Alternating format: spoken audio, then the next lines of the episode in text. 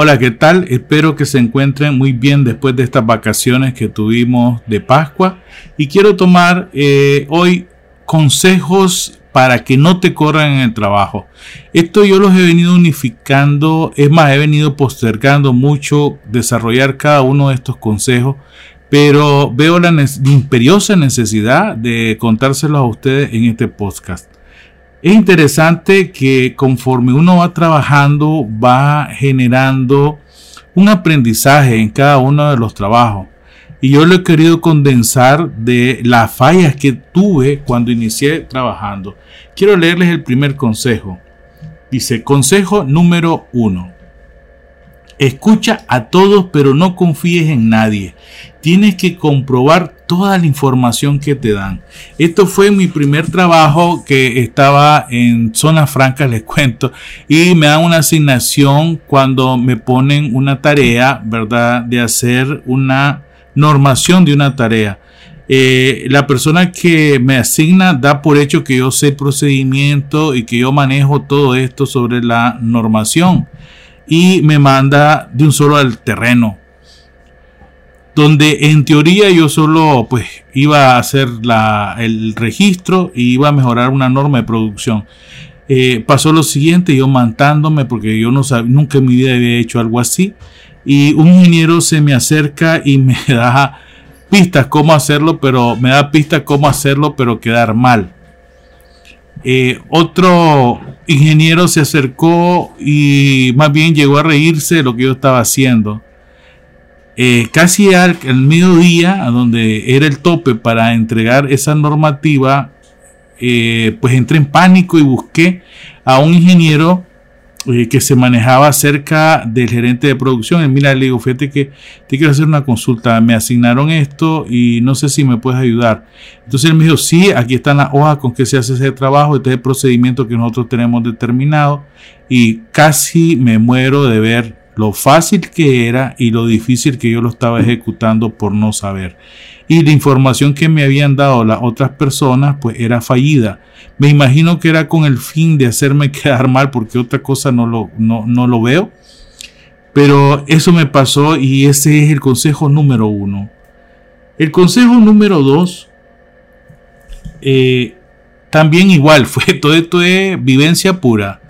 Eh, aprende, aprende, aprende. Ya estás ahí. ¿Qué te queda? Conoce todo lo referente a lo tuyo y exagera a la hora de realizar una tarea.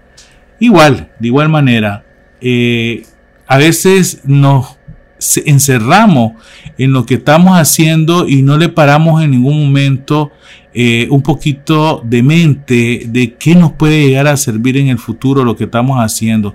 Mucha gente se encierra en la monotonía de la tarea y no ve más allá de eso. Por ejemplo, una cajera.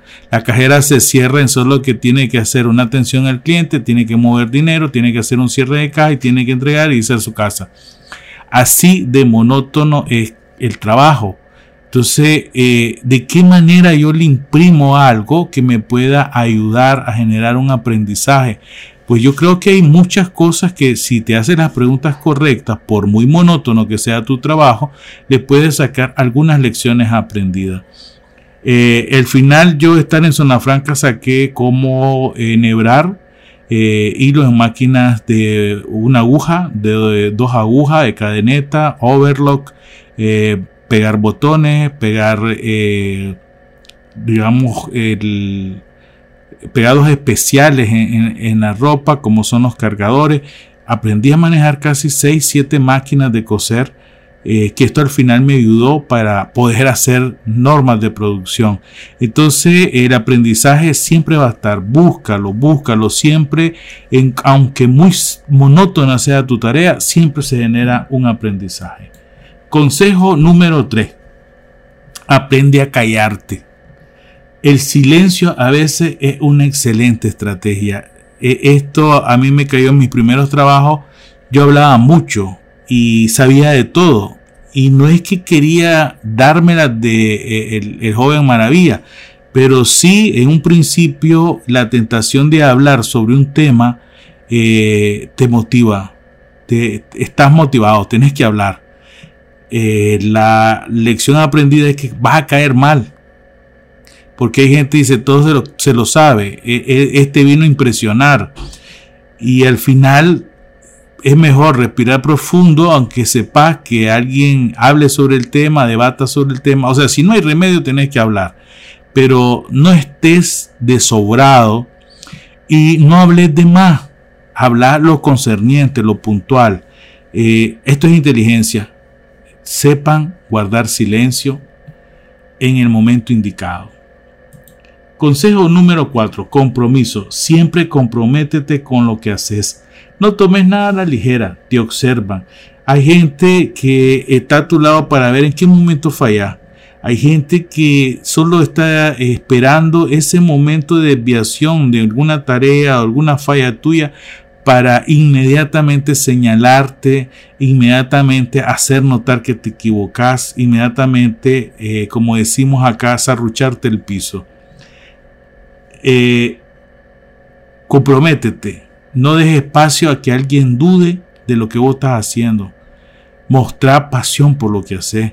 Si no mostras esta pasión, pues vas a marcar una, una gran diferencia en hacer las cosas por hacer y hacerlas con amor. Yo creo que cualquier trabajo, por muy monótono, por muy sencillo que sea, comprometete, demostrar pasión en lo que haces. Consejo número 5.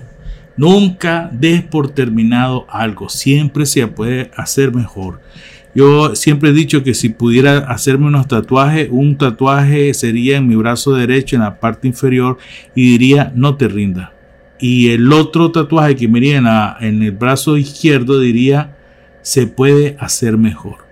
Estas son dos palabras que a mí siempre eh, me motivan, las tengo grabadas en mi cabeza porque las cosas se, se pueden mejorar. Siempre, no lo des por terminado. Siempre hay algo que le puedes agregar y hacer que esto funcione mejor. Siempre, siempre da lo mejor. Hace lo mejor. Y se puede hacer lo mejor cuando terminaste. Sí, siempre hacerte la pregunta, ¿cómo lo puedo mejorar aún ya terminado? Y vas a encontrar una oportunidad de hacer cosas maravillosas. Consejo número 6. Siempre estate alerta. Nunca bajes la guardia dentro de la organización. Siempre mantenerte alerta. La calma significa que está próximo un ataque. Esto es natural, ¿oyeron? Pareciera que nadie te está midiendo, que nadie se está fijando en vos, pero siempre vas a estar en el ojo del huracán. Cuando uno trabaja con pasión, la gente que no trabaja con pasión, que está alrededor tuyo, eso está molesto esos están pendientes para sacarte y crucificarte en cualquier momento. Mantenete alerta siempre. Nunca bajé la guardia, aunque esté bien. Recordá, la calma significa ataque. Consejo número 7. Ver. Tienes que aprender a ver de manera holística. Tienes que ver lo que los demás no ven. Esto te dará el tiempo de anticipación. La mayoría vemos lo que está enfrente. Los que de verdad queremos ser diferentes, los que de verdad queremos hacer algo en nuestro trabajo que quede como huella, tenemos que aprender a ver no solo de frente, tenemos que usar la imaginación y aprender a ver todas las posibilidades posibles.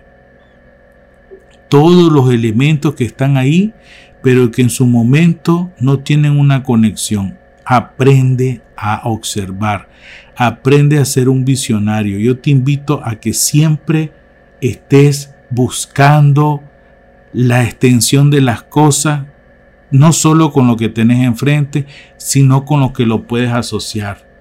Tienes que aprender a ver las cosas de manera holística, desde arriba hacia abajo y no solo de los ojos hacia adelante todo tu entorno tenés que analizarlo y sacar provecho de eso. Consejo número 8 y el último.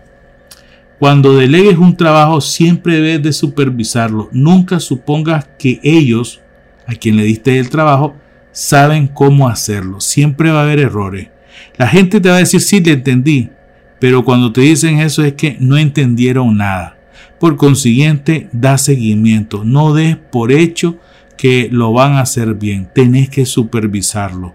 Esto lo digo porque así me tocaba a mí hacer una, etapa de mantenimiento en una línea de producción y el eléctrico se tomaba su tiempo y el mecánico se tomaba su tiempo, los repuestos no estaban, el trabajo era mal hecho y a la hora de funcionar el sistema había un error, había una falla, había una máquina que me producía errores y eh, volver a programar y volver a hacer las cosas solo porque creí que la gente es responsable y sabe hacer sus tareas. Eh, desgraciadamente no funciona así. Tenés que supervisar siempre a la gente cuando le asigné un trabajo. Esos son mis ocho consejos para que no te corran en el trabajo. Espero que te sean útil y tengas más lecciones aprendidas, me las comentes para poder llegar a al menos a 15 consejos. Yo te agradezco por tu tiempo que escuche mi experiencia. Son 18 años de vida laboral en puestos hostiles y en los cuales he sobrevivido. Gracias. Buen día.